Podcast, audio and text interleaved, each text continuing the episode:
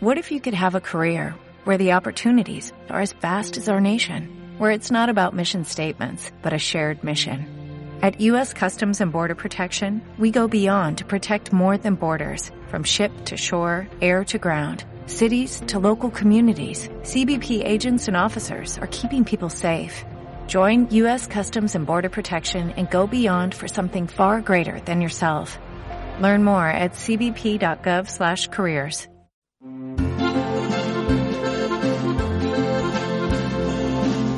con la historia. Con Javier García Isaac y Pedro Fernández Barbadillo.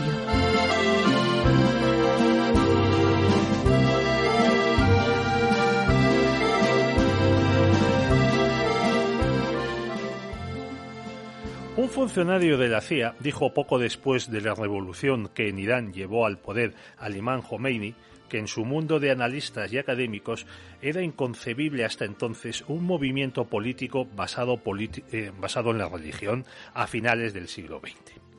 Un poco más tarde, en 1980, hubo otra manifestación del poder de la religión, la coalición cristiana que contribuyó a elegir a Ronald Reagan presidente de Estados Unidos.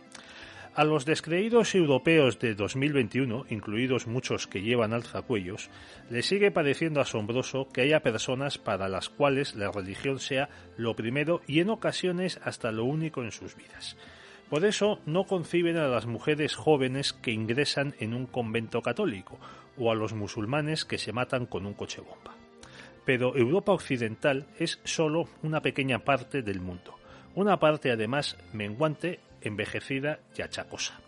En el resto, el resto del mundo, la creencia en un ser divino y su adoración son elementos fundamentales para miles de millones de personas. Y por sus creencias religiosas, muchos creyentes, sean chinos o etíopes, cristianos, eh, musulmanes, hindúes o de cualquier otra religión, están dispuestos a dar su vida por ellos o también a que otros individuos se las quiten.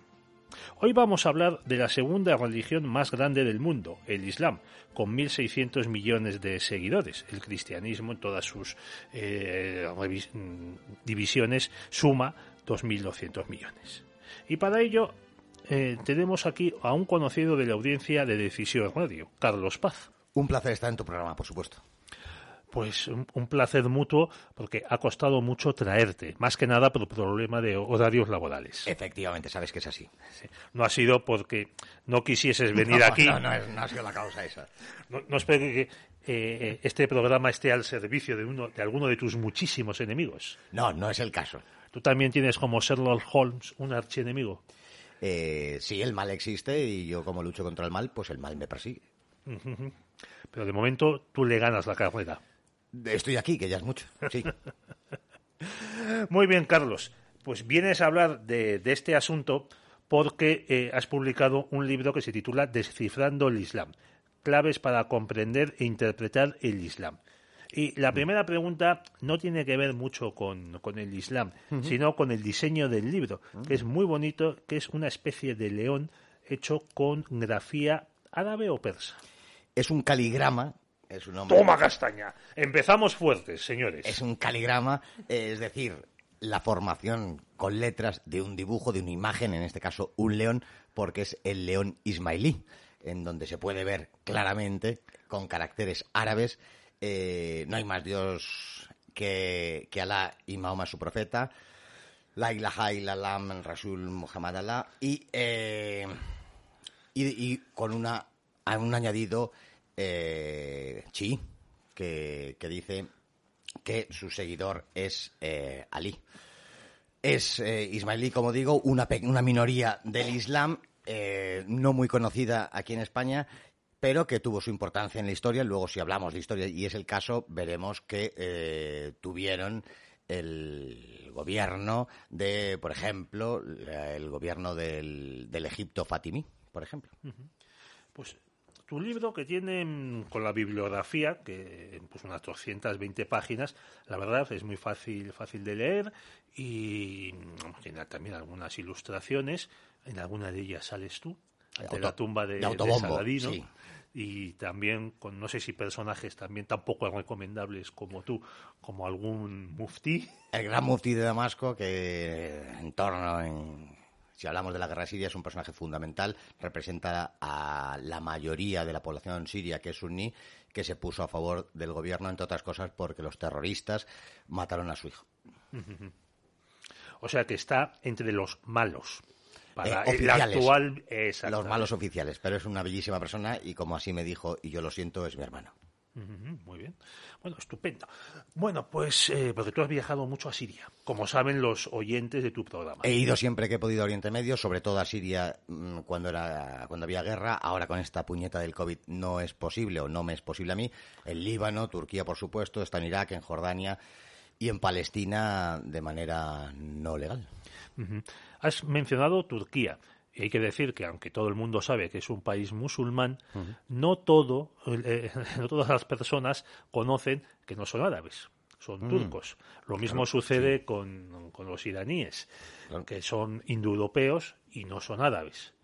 Y de la misma manera, el, y tú lo cuentas aquí, el país o países con más número de musulmanes en su población no son ninguno de los que estamos pensando. Por ejemplo, Egipto, que tiene, tiene cerca de 100 millones de habitantes.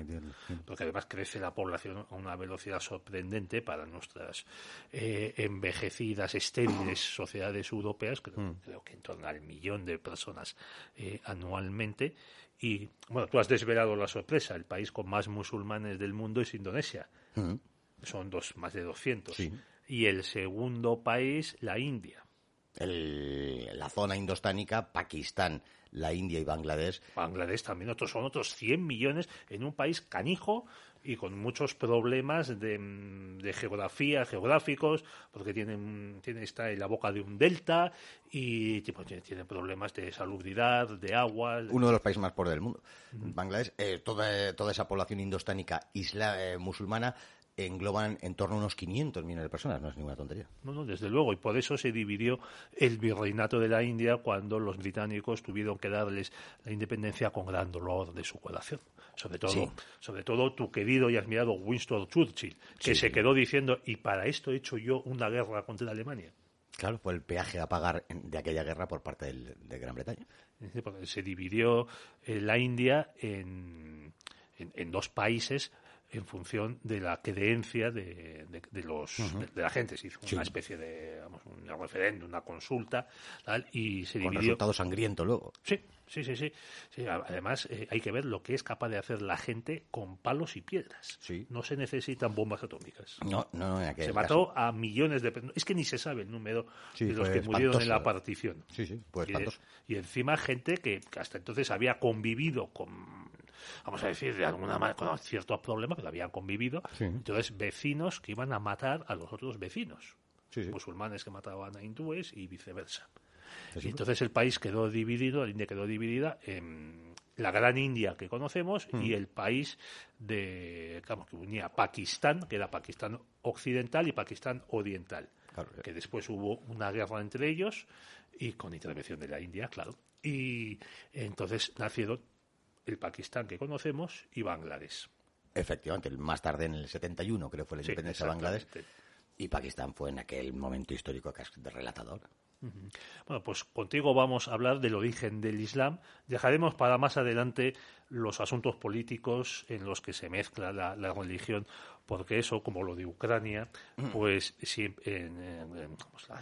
lo que parece que va a pasar o entre Ucrania, Rusia y la OTAN, pues es ya entrar en conciliábulos políticos, laberintos. Sí. Laberintos y sobre todo estar dependiendo de lo que diga la CNN.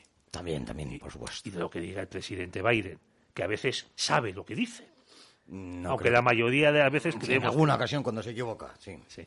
Bueno, entonces, el, claro, el fundador del Islam es Mahoma. Efectivamente. Y Mahoma nace en la península arábiga, que entonces era un desierto, a finales, y lo sigue siendo, pedregal, eh, con mucha piedra, una zona que estaba ya, digamos, fuera de la civilización. Entonces, este, esta Arabia, o sea, los, los árabes eran en su mayoría mm, paganos, había árabes también pues, cristianizados, incluso había, había judíos, y tenían relaciones comerciales y también belicosas pues con, los, con el imperio bizantino, que era su mayor mayor enemigo o su mayor su vecino más potente. Aunque también tenía relaciones pues con los etíopes con el con África y a través del, del mar Arábigo y del y del Golfo el Golfo el Golfo Persa pues con Irán Sí, eh, contextualizar esto pues es, no, es, sencillo. Evidentemente, toda esa zona del mundo, lo que hoy entendemos, lo que vemos geográficamente como península arábiga, no entró en la historia hasta muchísimo después. Quizá confeccionando este libro encontré dos hechos aislados, como es eh, la entrada de Nabucodonosor a, a Medina, que creó ahí un templo curiosamente eh, dejando el testimonio de una deidad eh, mesopotámica en forma de cuarto creciente y Filipo el árabe, por ejemplo, que llegó a ser emperador, eh, que su madre era, era de origen árabe. Eh, fuera de eso, esa zona del mundo, al ser un desierto, no tener ningún valor ni estratégico, ni energético, ni de ningún tipo, pues quedó ahí arrinconado. Sí, es que además cómo era la vida ahí.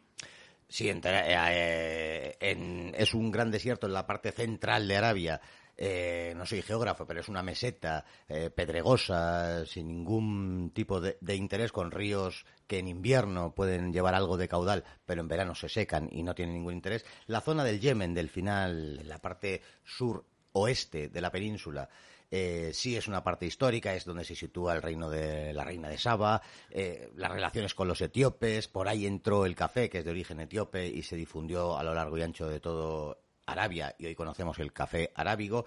Eh, pero lejos del Yemen, no, fuera del Yemen, no tenía ningún valor de ningún tipo. No, entiendo muchos libros, esa extensa bibliografía que hay en torno a los árabes, en donde tienden a juntar aquello y hacer una amalgama como una unidad, ni mucho menos. Eh, había dos tipos de pueblos dentro que era una sociedad tribal eh, y de, en forma de clanes, los árabes del interior y del norte, que ya lo que linda con esa pseudoestepa con Siria, eh, no eran llamados a sí mismos árabes, sí los del sur, y tenían, y eran nómadas los del sur, eh, los que formaban lo que hoy es Yemen y Oman, sí tenían sí, asentados. asentados y forman ciudades que todavía alguna, como la de Sanna, pues ahí están bueno, y también estos árabes que tú has mencionado, eh, omaníes y yemeníes, mm. eran conocidos pues que eran navegantes. Grandísimos navegantes. Hay vestigios de haber llegado a la India y allí me aseguran de haber llegado a Australia. Muy largo, me lo fiaban, no, no, creo yo que llegasen a Australia, pero desde luego conocían perfectamente las artes de navegación y, y cabotando, que era como se viajaba en aquella época, eh, llegaron más al sur de lo que hoy es Mozambique, Sudáfrica, y eh, por el otro lado hasta la India, desde luego. Muy bien, pues en estas, claro, los, los romanos no han entrado de Arabia. Mm, Llegaron, vieron que hacía mucho calor, solo había piedras, gente muy mal encarada y además como buena sociedad tribal se mataban eh, mataban al vecino y entre ellos. Sí, efectivamente. Así es. Sí entraron los romanos hasta lo que hoy es Irak. Llegaron a Cesifonte y... Oye, hasta el Tigris, pero para el sur no pasaron de esa estepa, eh, la zona de Badiyat, que se conoce en el mundo árabe, eh, no pasaron porque no tenían ningún interés, simplemente. Bueno, mm, en, cambio, Nedón envió una legión para buscar las fuentes del Nilo, que desapareció. Sí. Claro, el Nilo tenía interés. Ese sí tenía interés. Eh, y te iba a decir, bueno, pues entonces aquí Mahoma, cuando nace, ¿quién era? ¿Por qué adquiere esta importancia? Porque era un hombre sin fortuna. Eh, efectivamente, el, nacimiento de Mahoma, que en torno a la fecha hay malos entendidos por esa primera biografía, la Sira. Eh, y está mal datada, en cualquier caso sabemos eh, cierta parte de sus orígenes. más allá de que pertenecía a la tribu Koraisí, que no tenía importancia en ese momento, pero había tenido un gran prestigio anteriormente. Entre otras cosas, la tribu Qurayshi eran los encargados de guardar las deidades que existían en la Meca, en la Kaaba. Y tenía un cierto prestigio. Eh, no tenía ningunos recursos, eh, murieron sus padres eh, siendo el pequeño, y fue acogido por Abu Talib, por su abuelo, que, bueno, pues le pone al mando de unas caravanas que en ese momento era, se supone, porque todas las fuentes, y esto habrá que decirlo lo primero, las, fuentes que tenemos constan de siglo y medio, dos siglos después del propio Mahoma. Son fuentes en griego, en armenio y, y no son muy, muy, muy, muy fiables. Eh, son dos siglos después. Eh, nos hablan de todas estas cosas, nos hablan de cómo eh, llevando, estando al cargo de esas caravanas, seguramente, bueno, seguro, eh, existe la, seguridad total de que conoció el judaísmo, conoció el cristianismo, eh, aquellas circunstancias de haber conocido al monte Bajira, que muy posiblemente era nestoriano, conoció la versión nestoriana. Que es una, una, herejía. Exactamente, una herejía del cristianismo. en el cristianismo proliferaron un montón de, herejías. en los primeros siglos están todas las herejías que luego se han ido repitiendo de una manera un poco más pedante y, más hoy, engolada. Y hoy en día vuelven como el modernismo. De una, de una forma posmoderna y más cursi, indudablemente. Al final esas herejías básicamente pues, eh, constaban de eh, reconocer en Jesucristo una naturaleza o la doble naturaleza en la que creen los católicos, que dicen que es tanto hombre y Dios verdadero.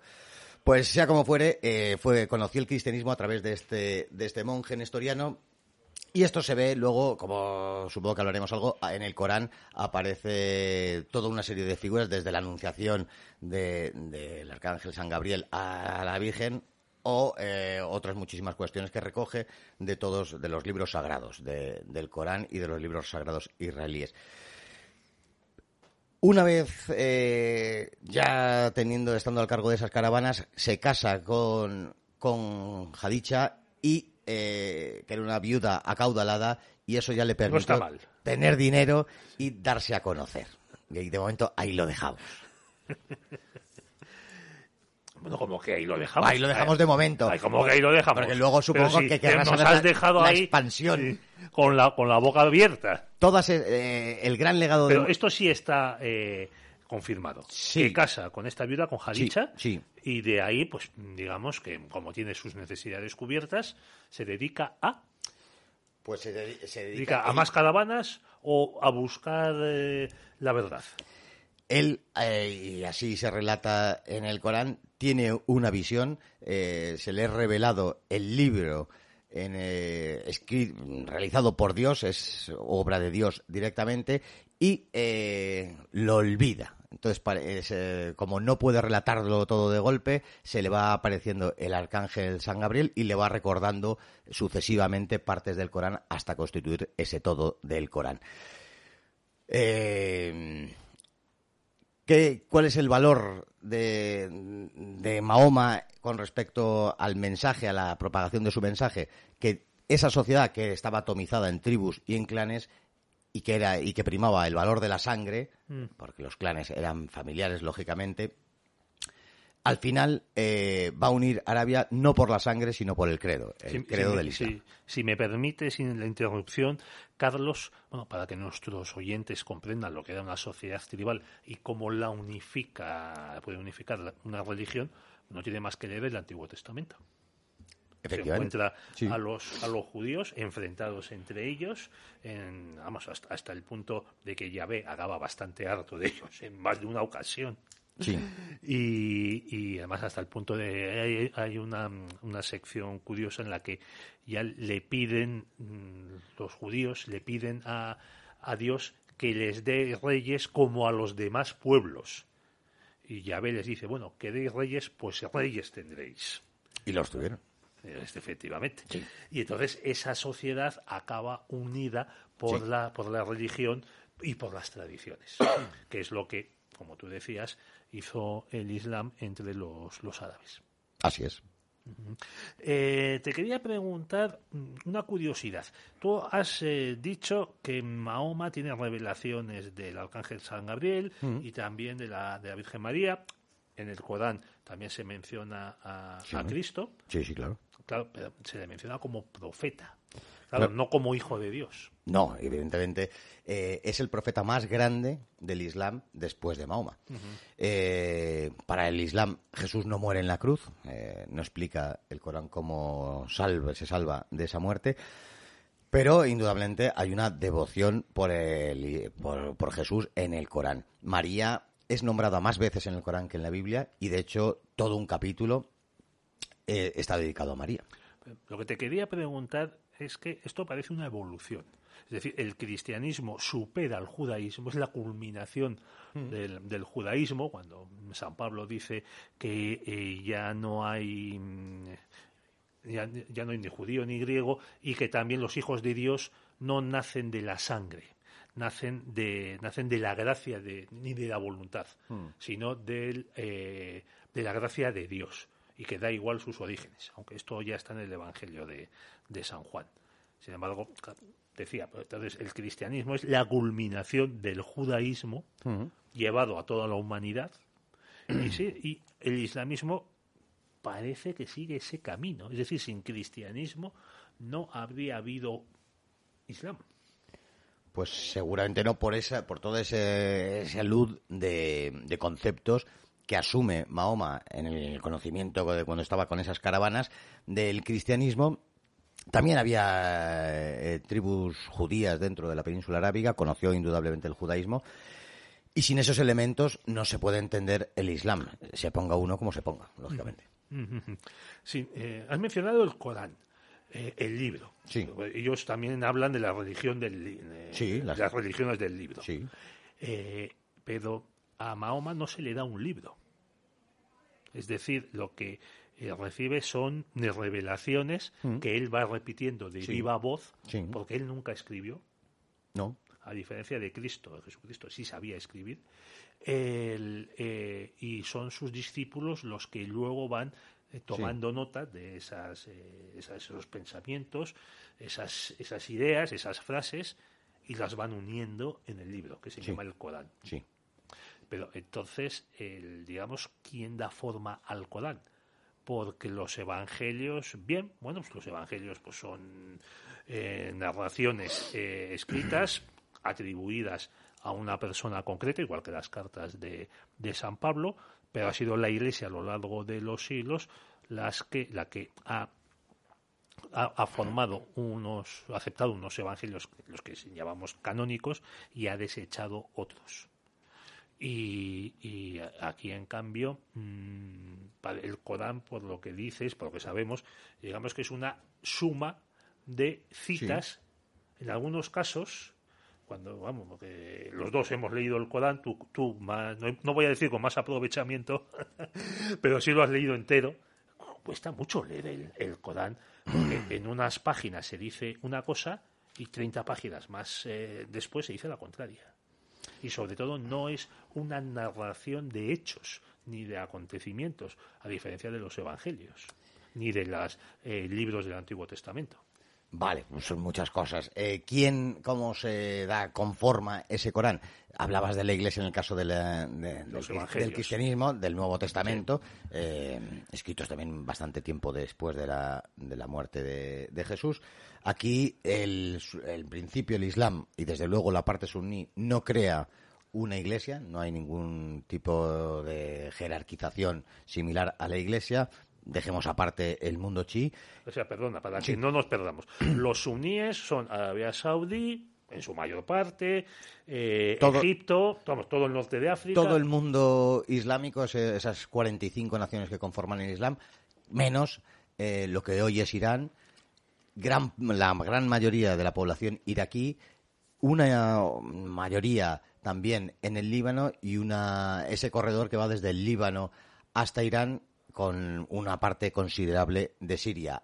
El Yemen también es de mayoría eh, chií, Azerbaiyán también es de mayoría chií y pequeños restos, como es el caso de Bahrein, que la población es chií. Fuera de eso, todo el mundo islámico es suní. Entonces. Te eh, devuelvo la palabra. Es esa mayoría, mayoría hoy, pero no en el pasado, llegó a haber mayoría chií eh, es la mayoría de ese momento, de ese momento, a los pocos, al poco tiempo de la muerte de Mahoma, que le dan la, forma definitiva y sobre todo a los hadices, a los dichos y hechos del profeta. Pero con respecto al Corán hay una cita eh, en donde Mahoma dice, eh, que es, el discurso de la despedida de Mahoma, que dice que ya se ha cumplido todo, que está todo ya conformado, que ya no se puede cambiar nada, y entonces él mismo en ese discurso da forma a lo que luego va a ser el Corán, ya solo quedaba recopilarlo, lógicamente, y es la UMA, no da una jerarquización eclesiástica y eh, es para cualquier decisión es la comunidad. La UMA es la comunidad de creyentes, los que tienen que decidir en el mundo suní si una cosa es verdadera, correcta o no lo es. Eh, en el mundo chií, aprovechando, sí se crea una proto-jerarquización, existe el imamato, personas dedicadas al estudio y a decir lo que es correcto y lo que no es correcto, y ahí está más claro quién tiene que decirlo. En el mundo suní es verdad que se queda muy desdibujado quién es eh, de verdad el representante de los creyentes. Y desde luego desde la desaparición del califato eh, pues por eso se puede entrar en la contradicción. En el texto coránico claro que hay contradicciones. También lo, hay en la Biblia. Estaba recordando textos de Jesús en donde dice que yo no he venido a poner paz he venido a enfrentar al hermano es decir claro que hay contradicciones. Para eso se tiene que confrontar dos textos y decidir qué sentido tiene. Se ha de contextualizar. Y esto nos lleva a otro problema que es la descontextualización de los textos religiosos que se dan mucho en el campo de la islamofobia, utilizando tal o cual sura para decir que si es violento u, otra, u otras cosas. En el mundo chií sí tienen resortes jurídico-políticos como la ixtijad, el esfuerzo y esa propia jerarquización en torno al imamato que decide qué es lo correcto, qué no es lo correcto y que, por cierto, va a ser utilizada para poderse adaptar a los tiempos el propio texto coránico. En el mundo suní no, y ya adelanto que esa mayoría, el 80% del mundo islámico suní, por ser así, por quedarse atado a la literalidad del texto, están condenados a vivir siempre en el siglo VII. Eh, sí, eh, eso también se habla del cómo es el, cierre de la interpretación que se produce en pues por esa época, o sea, poco después de la enorme, sorprendente expansión del, del Islam, pues por toda la península arábiga, eh, contra el Imperio bizantino, contra los, las comunidades cristianas del norte de África, en España, la, invasión de España, la constitución del Andalus, y que por el oriente llegan hasta la India. Y bueno, y hasta China y Asia Central. sí, sí. Y eso es el bloqueo y se queda ahí paralizada la evolución del Islam en esta zona que, que claro, es la mayor, como tú dices, la, la sunita. Efectivamente. Entonces ahí que incluso queda paralizado el conocimiento. Eh, en, grandísima parte, sí. Hay una. Bueno, si me permites, pues eh, hubo, hubo eh, emires omeyas en, en, en Al-Ándalus y el propio Almanzor que era el mandamás, que era un válido que se acaba haciendo con el poder, que, de, que purgaban las bibliotecas, y tanto del predecesor del emir como las bibliotecas pues, que, había en, Al-Ándalus, y solo dejaban pues, las versiones del, del Corán, cuanto más bonitas, más ilustradas, mejor, y algunos textos de medicina, porque decían que todo lo demás no tenía razón de ser, porque el, todo el conocimiento estaba contenido en el, en el Corán todo lo que el hombre necesitaba lo, hallaba allí.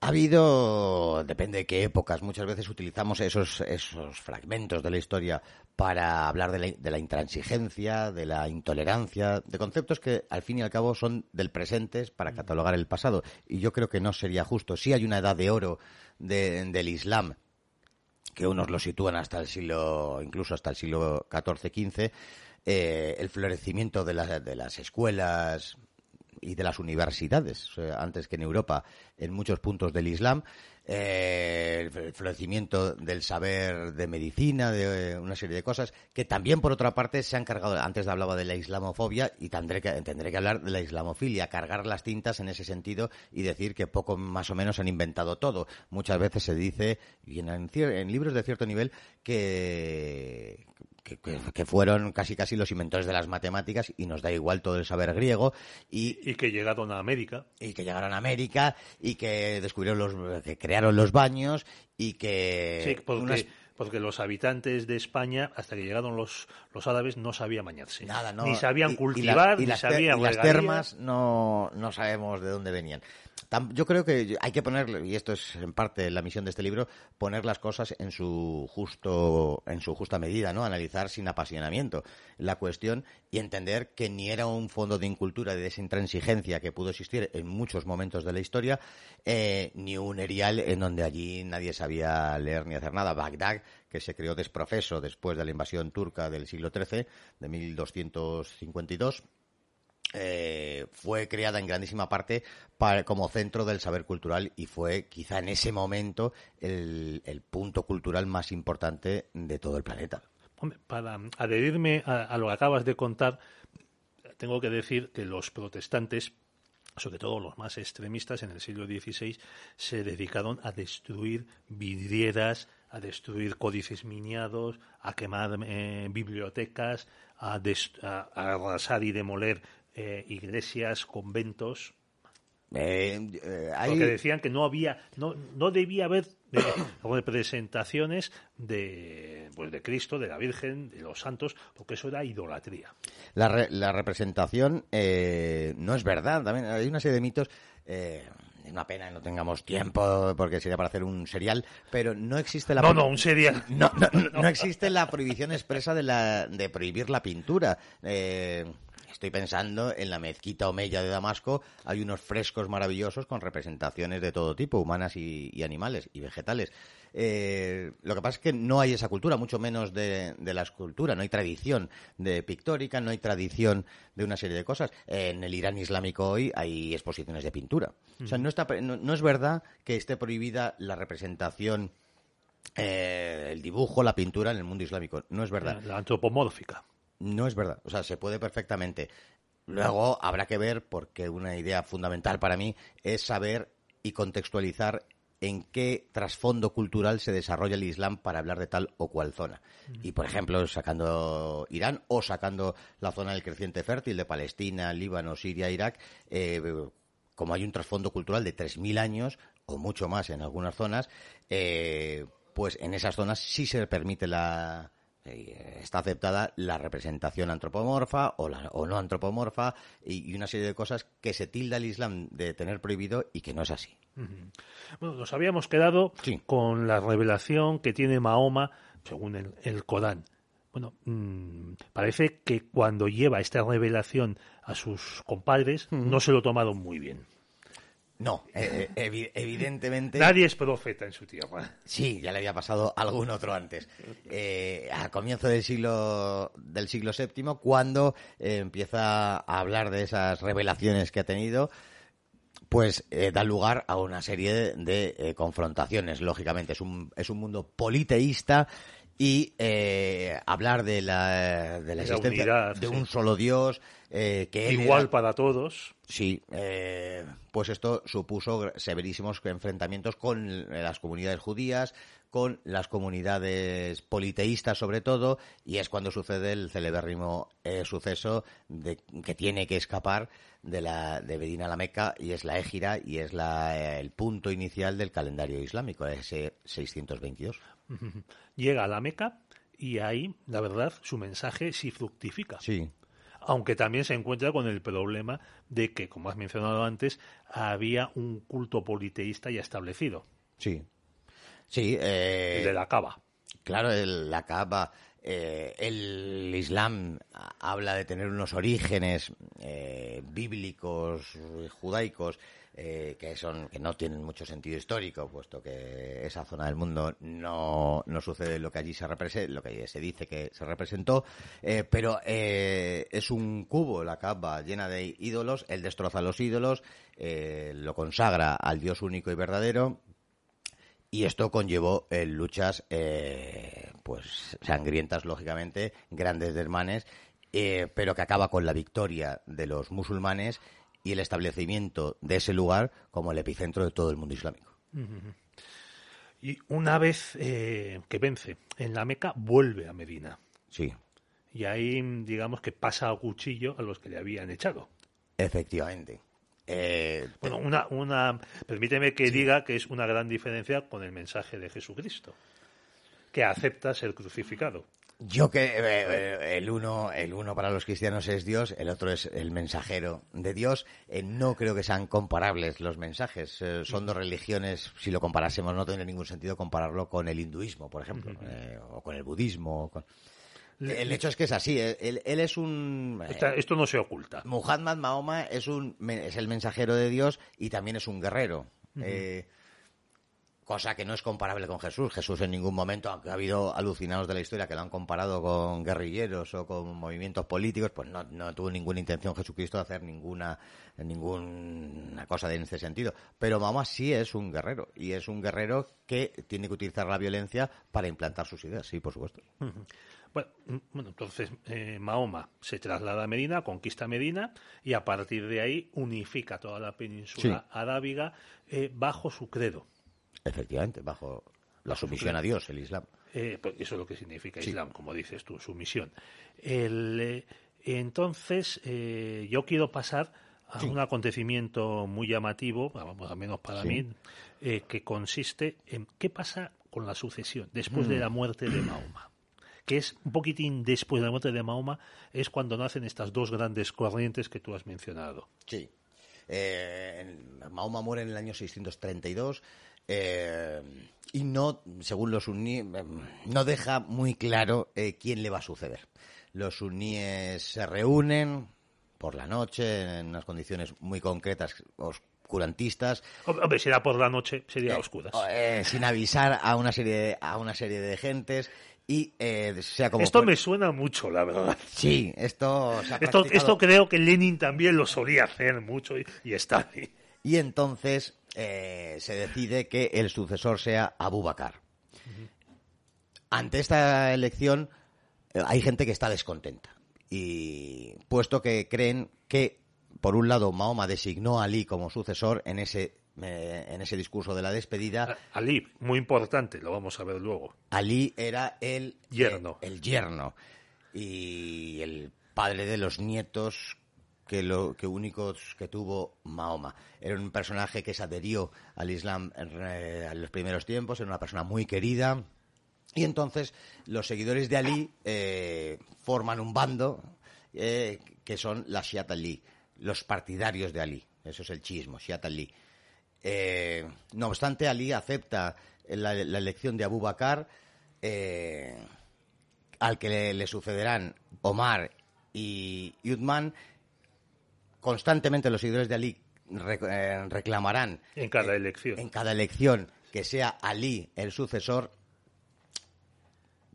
Es más complicado, pero lo van aceptando, van aceptando esa Pero estos tres que has mencionado, Abu Bakr, Oman y Otmar son parientes de Mahoma todos eran, eran eh, del, mismo clan y por lo tanto todos eran familiares, para entendernos. Bueno, como igual que en la Biblia, eh, aquí... Como los pueblos. No, no, no, te voy a decir, pero aquí me vas a dar la razón, vas, a, vas a estar de acuerdo conmigo en que esto sí es una equivalencia. Igual que en el Nuevo Testamento se habla de los hermanos de Jesús. Claro, por ejemplo. Eh, que no, no, son hermanos de carne, sino que son hermanos de sangre. Efectivamente. En el sentido de que, bueno, pues todos pertenecen a esa gens. Eh, muy romano. Bueno, es que todos somos romanos en el fondo. Y, la elección de Omar y Uthman eh, sigue soliviantando a esos seguidores de Ali que eh, acaban imponiendo su criterio en el cuarto califa eligiendo a Ali.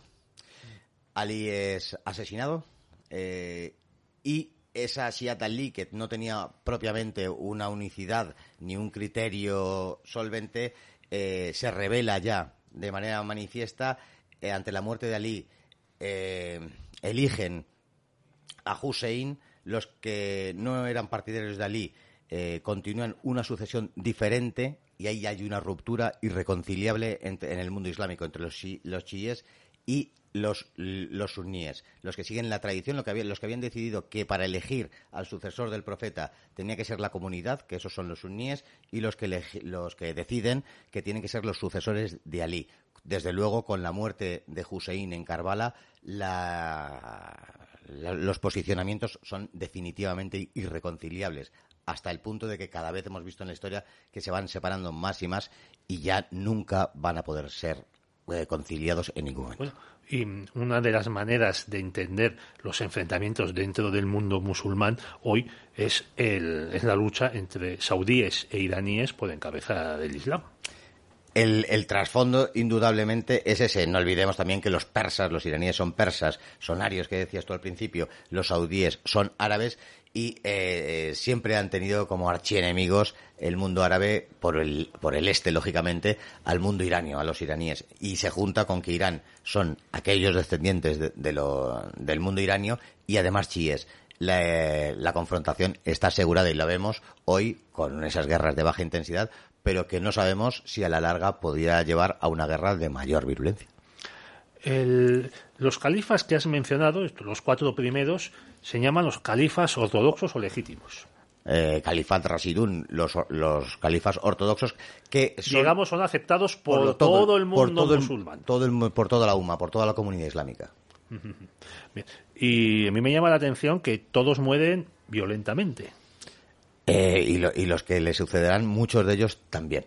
Eh, porque subyacían todas esas luchas tribales todavía, eh, arreglar, como aquí en nuestra España visigoda, que, había, si uno coge el calendario y ve los reyes, en el mismo año ha habido tres, eh, como los germánicos, que tenían por costumbre suceder a otro previo, previo apuñalamiento, pues en ese contexto, en esa idea, en ese aparecido, de manera parecida, sucede efectivamente en parte de esos califas. Bueno, bueno, con la diferencia de que estos califas eran eh, sangre, eran parte de la familia de, de Mahoma. Sí. Es cierto que, hombre, a mí, vamos, le, leí a un, a un profesor, creo que era Rafael Sánchez Saus, que lo hemos tenido en este programa también para hablar de Al-Ándalus, de los mozárabes, de los visigodos, y decía en un, en un libro, Al-Ándalus y la Cruz, hmm. que, de todas maneras había que sentir un respeto por los Omeya en España, porque fueron capaces de instaurar el principio dinástico que había desaparecido después de la caída de los Césares romanos.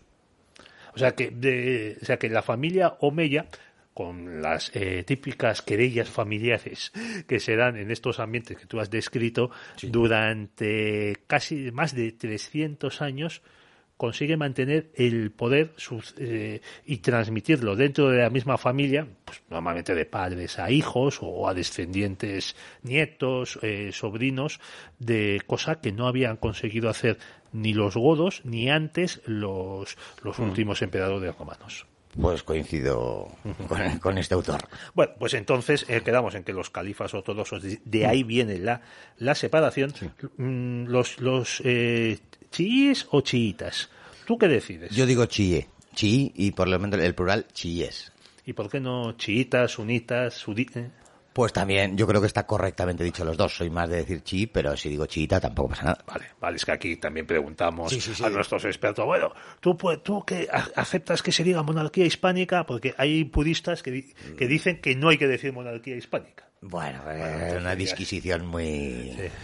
Bueno, entonces, el, entonces te decía que los eh, chiitas tienen una fiesta en la que algunos seguidores de, de mm. Ali se, se flagelan hasta, hasta, hacerse, hasta hacerse sangre. Eh, Ashura significa 40, es eh, 40 días después de... Con la final, una vez finiquitado el Ramadán, en el día 40 eh, se celebra esta fiesta ¿Por qué? Por, el, por la fe onomástica histórica de la muerte de Hussein en Kerbala. Yo he, yo he pasado la Asura con, con gente chita, es, eh, es impactante el, el fervor y en, mm, hay una estética indudable de, pero que como existe en el mundo cristiano también, en determinadas partes del mundo cristiano, en Filipinas se dejan crucificar hasta la muerte, que está por que la iglesia ha dicho que no lo se haga y tal, pero la cuestión es que se hace, o aquí en España existen flagelantes y mm. cosas, porque aquí ahora cualquier cosa viril y en donde haya sangre y violencia, eh, como estamos todos bastante afeminados, nos asusta y nos parece que es la barbarie, pero esto se hace en el mundo cristiano. Algo parecido. y, y, las representaciones de la pasión de Cristo en la que se suben a, los, a tres personas personas se suben mm. a una cruz y se les deja eh, que les dé el, el frío aire de, de, marzo o abril en la meseta castellana. Que tampoco es cosa moco de pavo. Pues es, esta puesta en escena... Ya veo que tú preferirías tres o cuatro latigazos. esta puesta en escena de la Sura, lo que, lo que pude, pude ver, por ejemplo, y entender es esa división precisamente del mundo chi suní en donde se leen una serie de textos eh, y, y pude ver que dicen expresamente juraremos vengar la muerte de Hussein en Kerbala. Eh, estamos con los califas. O sea, el califa entonces es un jefe religioso, pues, deduzco. Y político. El Islam tiene una de las características, es que en principio no separa lo político de lo religioso. Y Yo creo que por eso a los cristianos, a los occidentales, nos cuesta tanto entenderlo. Pues en parte sí, eh, es una religión que engloba todo, eh, cualquier expresión humana, el arte, las relaciones sexuales, la política, la economía, la dieta, cuestiones gastronómicas, indudablemente, eh, está dentro del Islam. y entonces se entiende una forma de vivir completamente. No así el cristianismo no se entendió de esta manera y por lo tanto la, la política también forma parte de ese Islam y por lo tanto el califa va a ser el representante religioso y político. Pero con el califa pueden coexistir emires, sultanes. Sí, O sea, otros, pero estos son solo autoridades políticas. Sí, eh, hay- ha habido territorios y todavía existen sultanatos y emiratos en donde, no existiendo el califato, desde 1924, y, con la desaparición efectiva del Imperio Otomano, eh, son los representantes políticos religiosos de, de ese territorio dado.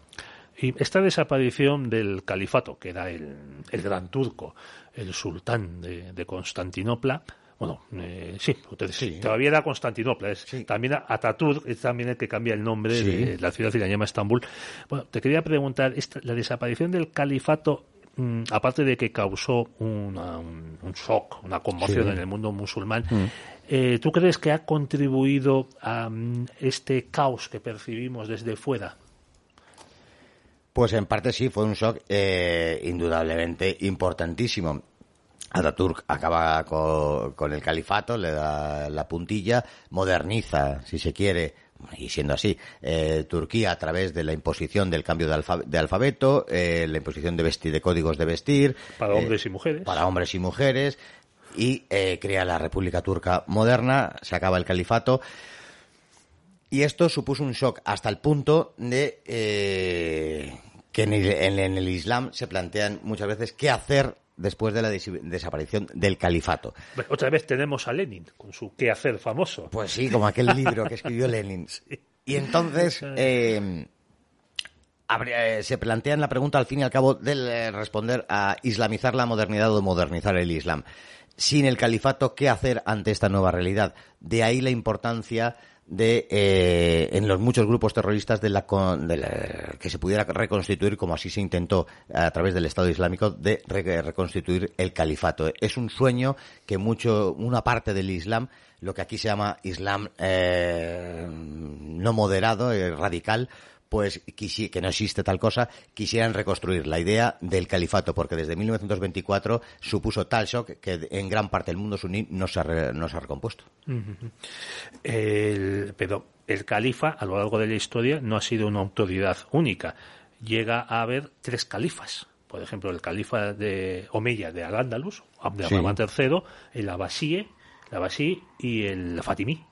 Bien, porque eh, efectivamente en Al-Ándalus, cuando huye la revolución, cuando la revuelta abasí contra los omeyas, pasan a sangre y fuego a toda la familia omeya y escapa el Abderramán. Viene a parar a la otra punta de Al-Ándalus, a Hispania, y forma el, el califato de Córdoba.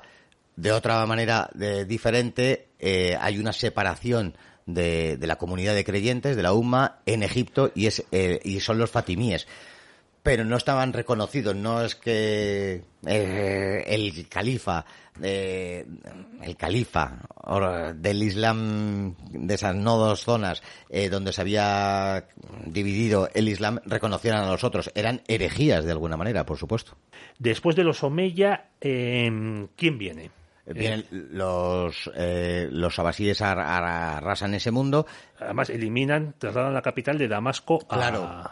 Eh, de, a- Dam- a Bagdad. de Ma- de Damasco a, a Bag- a Bagdad.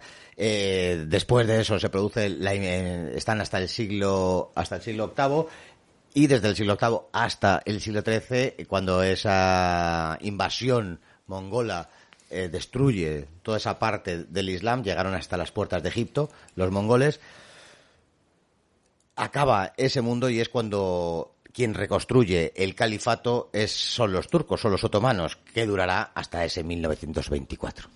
Pero los turcos vienen del centro de Asia. Sí, ¿Ya se habían sí. convertido al Islam ellos? Claro, la, eh, y, y luego le sucederá a los propios mongoles. La expansión del Islam llega a lo que hoy es con las fronteras, desde el Cáucaso, eh, todas las repúblicas hoy exsoviéticas, mm, Sí, de Asia Central. y todo el Asia Central, y de ahí es donde proceden los turcos. Con la entrada de esos puertos, de esos pueblos turcomanos, eh, se van islamizando y con el correr de los años acaban en Turquía, pero no eran de ahí, por supuesto acaban derrotando al Imperio Bizantino, ocupan ese espacio geográfico que otrora era del Imperio Bizantino y son los que reconstruyen el califato después de siglos de haber convivido con los propios islámicos, pero originariamente eran del centro de Asia, los mongoles que destruirán eh, el, el, imperio abasí también se van islamizando con el tiempo y darán formas que todavía nos han llegado hasta hoy, como por ejemplo en la India. Bueno, la verdad es que nos quedan diez minutos escasos. El, te quería preguntar, los, el, en el, eh, esta primacía Hmm. que tienen los árabes, ¿cómo la lleva en- dentro del mundo islámico? ¿Cómo la llevan las demás musulmanes? Porque, claro, el, en- si somos estrictos, el Corán no se puede traducir. No, no, no. Claro, eh, cuando rezan, eh, rezan en árabe clásico. Y muchos millones de musulmanes no saben, no lo, lo harán de manera mecánica como cuando un chino católico rezaba en latín, pues para que nos entienda nuestra audiencia. El mundo árabe, hay una hay un interés de, de relacionar el mundo suní como la única expresión del, del, del Islam, esto no es cierto, y también hay un equívoco al relacionar el mundo árabe con el Islam. Eh, Dentro del, dentro del mundo árabe hay un gran porcentaje de cristianos, hay un menor porcentaje de judíos y de, y de otras religiones. Eh, se intenta relacionar el mundo árabe como el mundo islámico y Sí, no como ocupan un homogéneo. 20% realmente del mundo islámico y esa primacía cultural, esa primacía histórica de, de lo árabe en lo islámico, pues en algunos sitios no sienta bien, principalmente en los que han sido históricamente enemigos suyos, como el mundo iranio, por ejemplo. Sí, sí. Y, mm, oye, nos vamos a detener un poquitín más en los últimos minutos en otras eh, mm, grupos del Islam, no sé si llamarlos de ramas, sectas, más que nada por, por el tamaño de, de- de sus seguidores. Unos que tú conoces muy bien, los alawitas.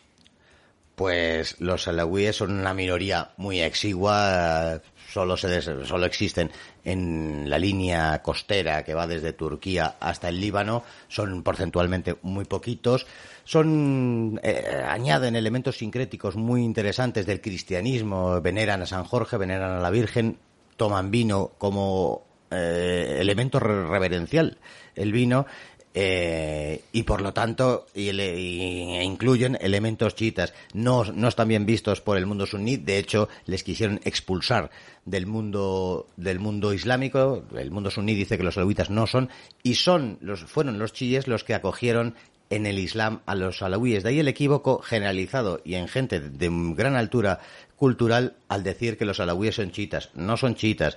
Fueron acogidos por el chismo para poder entrar en el Islam, pero son uno- una minoría del Islam como otras ¿Y cuándo sucedió esta acogida? Pues precisamente al poquísimo de producirse la revolución islámica de, del imam Khomeini. En el 79. 89 fue en febrero. Sí. Eh, los has mencionado los ismailíes. Sí. Los drusos Los están establecidos en el Líbano. Eh, los drusos ocupan, eh, están justo en el vértice de, de, la Palestina ocupada, la entidad sionista de Israel, lo que la gente conoce como Israel, entre Israel, Palestina, Siria y Jordania. Y, y son una religión sincrética, no, no, yo no les catalogaría de, islámicos. Juntan ideas neoplatónicas y, eh, con elementos cristianos, eh, un, un batiburrillo de ideas que les hace ser enormemente peculiares y que en cada país de estos, en Israel o en Siria, eh, tienen intereses políticos eh, muy diferentes y a veces antagónicos entre sí. ¿Y mm, los qué relación tiene la dinastía alawita, o sea, Mohamed VI de Marruecos, con los alawíes que hem- hemos mencionado en Siria? Los marroquíes, cosa que se niega en Oriente Próximo, eh, se hacen llamar alawíes y muchas veces vemos la monarquía alawí porque un miembro eh, muy destacado del, del mundo alawí dice que, eh, que fueron a Marruecos y que instituyó la, la la monarquía marroquí hoy. Eh, este hecho, que yo le he preguntado varias veces, puesto que claro, son nuestros vecinos marrocos, en Oriente Próximo se me ha negado. Sí, bueno, esto es como eh, que los romanos en- eh, con, con Virgilio pretendían descender de los troyanos. Claro, sí, sí, sí. este- Siempre estás buscando Sí. el mejor antepasado Sí, que tienes y si no lo encuentras, pues eh, eh, hay un genealogista o un historiador que desempolva unos pergaminos y te lo encuentra. sí. Y, oye, otra secta del Islam que yo creo que es la más peligrosa, que son los babíes, los babíes. Eh, o bajavíes. No sé cómo lo he pronunciado. Eh, si te refieres, hay unos babíes que no tienen casi nada que... Y tú, yo creo que te estás A refiriendo... los bajavíes de Arabia Saudí. Ah, ah, ah. Vale, en los wahabitas, en los Oye, wahabíes... oye, qué bien lo he pronunciado. Sí, sí, sí, sí. No he acertado ni una. No, no, sí, sí. eh, se constituyen eh, formalmente en el siglo XVIII, pero bien... Siglo XVIII cristiano. siglo XVIII nuestro, lógicamente, por Wahhab, pero se fundamentan en el pensamiento de Taimilla eh, del siglo XIII, que tiene eh, la- una, es, una es que es fundador de una de las escuelas de Suní, la más radical, la más literal, y que en el siglo XVIII eh, llegó a Arabia Saudí y conjuntamente con, con los que serían luego la Casa de Saud eh, comparten el poder en Arabia. Llegaron al acuerdo de que el rey, la casa, la, la casa de Saud, se encargara de las cuestiones políticas y Wahhab y sus seguidores, los que sean los wahabitas, se encargaran de la cuestión religiosa. No hay, que, no hay ni que decir que todos conocemos el wahabismo, es uno de los focos eh, creadores del terrorismo islamista, que no islámico, y que es lo que reina en muchas zonas de la península arábiga y no solo, pero sobre todo en Arabia Saudí, y que es enormemente peligrosa pero que, sin embargo, aunque no íbamos a tocar cosas políticas, eh, son, es uno de nuestros socios preferenciales en la zona. Ujú.